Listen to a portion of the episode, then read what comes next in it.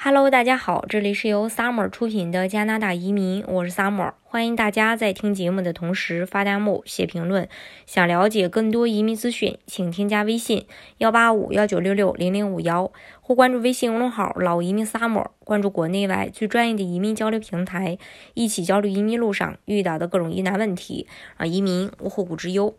传统的移民大国当中。啊，加拿大那肯定是数一数二的，一直也把移民视作是保持经济增长的最大动力。即便是在疫情期间，加拿大也是一边控制疫情，一边不忘千方百计的去接纳移民。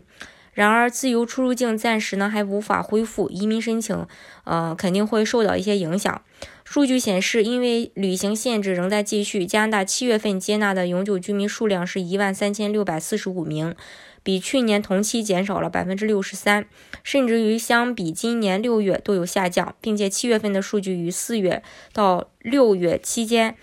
近三分之二的一个跌幅。移民部长，嗯，在今年三月公布了三十四点一万永久居民的入境目标，但在今年头七个月只有百分之三十四的永久居民获批入境。加拿大最大的银行。皇家银行经济学家表示，与去年相比，情况真的很糟糕，而且似乎不不太可能在短期内有所改变。呃，七月份的下滑下滑呢是令人担忧的。他同时也预计，加拿大在二零二零年移民目标可能只能实现百分之七十，也就是说可能会产生超过三成三成的缺口。为了能够赶上疫情。所导致落下的移民进度，加拿大政府似乎比意向移民者还要着急，也是卯足了劲儿，加快的去审核、出台政策去吸引移民。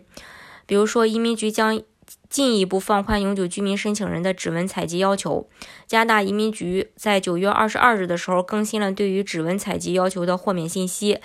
原文也指出说，因为疫情的影响，加拿大绝大多数指纹采集服务中心暂时关闭。考虑到加拿大以外国家的指纹采集中心开放时间尚不明确，永久身份申请人的案件因此无法审理，移民局决定豁免部分人的指纹采集要求。自信息公布之日起，加拿大境内和境外递交申请的人士，如果说您在十年之内曾接受过加拿大指纹采集的话，那么就不必。为移民申请再次录入指纹，不得不说啊，加拿大移民局近期出台的政策也是非常人性化的，帮助加快各类签证审批和配套服务的进程，竭力去保证大家的生活逐步的去恢复到正常的状态。另外，二零二零年联邦快速通道邀请总人数已经创造了历史新高，当地时间，嗯，